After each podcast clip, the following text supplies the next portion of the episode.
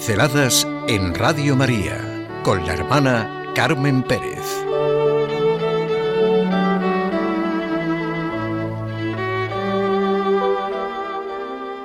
El acto básico de nuestra vida. Acción de gracias. Quizá a primera vista mi propuesta extrañará o parecerá algo teórica, sobre todo a la persona que me lo ha pedido, pero ya verán como si lo pensamos es de lo más vital y cambia nuestro corazón y nuestra mirada. La acción de gracias no es solo una forma de oración que hacemos de vez en cuando, tiene que convertirse en la actitud del corazón, en la manera de vivir. Solo llegaremos a superar nuestras noches oscuras, de aquí vino la petición, dificultades, angustias, si nuestro corazón se llena de gratitud, de acción de gracias a Dios, si siento como Francisco de Asís, Dios es, Dios existe, Él ha querido que yo exista, me ha llamado a la vida, y pase lo que pase, soy su hijo. Si vivo de esta gratitud, todo se hace vivo entre Dios y yo, y las cosas se hacen auténticas. Seguro que tendré remolinos, turbaciones, dudas, pero el hecho es que siempre está aquí y ahora. Dios me ama y estoy ante su mirada de Padre lleno de amor y misericordia. ¿Qué otra cosa nos dice Jesús siempre en el Evangelio? ¿A qué vino? Constantemente nos enseña cuál es su relación con Dios, al que siempre siente y habla como Padre. En Jesús vemos el agradecimiento que su naturaleza humana experimenta hacia el Padre. Padre, te doy gracias. O su sentirse en sus manos en los momentos de angustia y de muerte.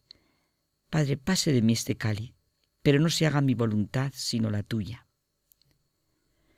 Dios no nos ha destinado al castigo, sino a obtener la salvación por medio de nuestro Señor Jesucristo, que murió por nosotros para que despiertos o dormidos vivamos con Él. Dad gracias a Dios en toda ocasión. Esta es la voluntad de Dios en Cristo Jesús respecto de vosotros, dice San Pablo en la primera carta a los tesalonicenses. Mi verdadera necesidad es vivir la gratitud esta rica y gran capacidad de la condición humana como la manera de ser en mi relación con Dios. Y esto me llevará a otra manera de estar en la vida. De gente bien nacida es agradecer los beneficios que recibe. Es una frase del Quijote y es mucho más conocida desde el refrán que algunos de nosotros hemos oído de pequeños a personas que nos querían. De gente bien nacida es ser agradecida. No hay santo que no sea de condición agradecida. Pienso sí en Teresa de Jesús, que ella sentía de condición agradecida, pero es que es imposible pensar en los santos, pensar en una persona realmente creyente, en una buena persona, y no ver en ella la gratitud como actitud fundamental de su vida. ¿Cómo se puede creer en el Dios que se nos presenta en la revelación y no ser agradecido? ¿Qué decir del que nunca pronuncia gracias? O que en su corazón siente que no tiene nada que agradecer a nadie ni pedir perdón a nadie. Es que la gratitud es una flor que florece en almas nobles. Hay gente que considera que no tiene que pedir perdón, por nada. Ellos sufren el peor de los pecados, la soberbia. E insisto, solo aquel que tuvo la necesidad de pedir perdón y experimentó el perdón, puede perdonar, nos dice el Papa Francisco. Es frecuente no reconocerse como desagradecido, no pensar que se es ingrato. Al contrario, son los demás los que son desagradecidos con lo que uno hace y nadie se lo reconoce. No sentirse reconocido de manera habitual es indicio de un problema personal porque es muy frecuente que los defectos que vemos en los demás y lo que reclamamos son nuestros propios defectos, nuestras carencias. Nuestro verdadero enemigo somos nosotros mismos. No son ni siquiera los que no nos quieren.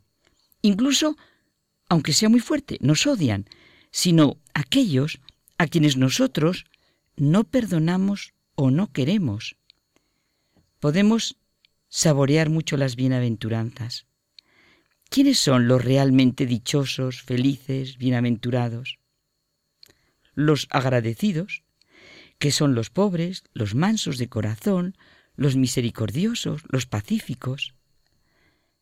La verdadera gratitud en la condición humana nace de experimentar la gratuidad en la vida. Brota del interior, del corazón. Experimentar la gratuidad es consustancial al ser humano ante el don de la vida, el don de ser creados, elegidos por Dios, y por nuestras infidelidades y errores, ser redimidos por Jesucristo. La raíz de la gratuidad está en saber que somos hijos de Dios. Esto nos lleva a una dinámica distinta en el conocimiento de nosotros mismos y en las relaciones con los demás. Es muy claro cómo nos habla Jesús en el Evangelio. Aquí podemos encontrar siempre la veracidad de nuestro corazón. Por ejemplo, no tendríamos que cansarnos de leer el capítulo séptimo del Evangelio de San Mateo, que pone de manifiesto nuestra interioridad, la raíz de nuestro conocimiento propio. Por sus frutos los conoceréis. ¿Acaso se cosechan uvas de las zarzas o higos de los cardos? Así todo árbol sano da frutos buenos, pero el árbol dañado da frutos malos. Un árbol sano no puede dar frutos malos, ni un árbol dañado dar frutos buenos. ¿Cómo un corazón dañado puede dar el fruto de la gratitud? Nuestro interior, esa memoria de nuestro corazón, es la piedra de toque. Benedicto XVI tiene una reflexión muy profunda y práctica sobre la memoria del corazón del cristiano, una memoria que suscita esperanza. Si borramos de nuestro corazón una memoria llena de acción de gracias que suscita esperanza, ¿cómo vamos a poder vivir? Si con toda la técnica, con todo el progreso, con todos los avances, borramos la experiencia de la gratuidad, de la gratitud hacia Dios, ¿qué puede esperarse? Solo esta memoria del corazón produce verdadera gratitud. Y así tiene pleno sentido esa frase de que la gratitud es la memoria de un corazón contento. Un corazón resentido, egoísta, calculador, que siempre va reclamando, protestando, no puede estar contento, no puede ser un corazón agradecido.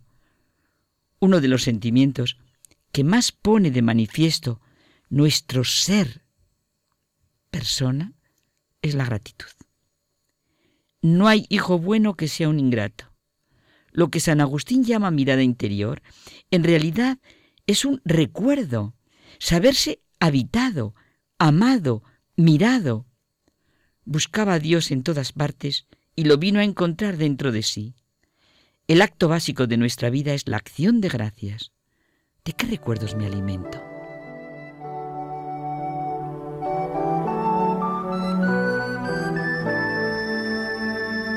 Pinceladas en Radio María con la hermana Carmen Pérez.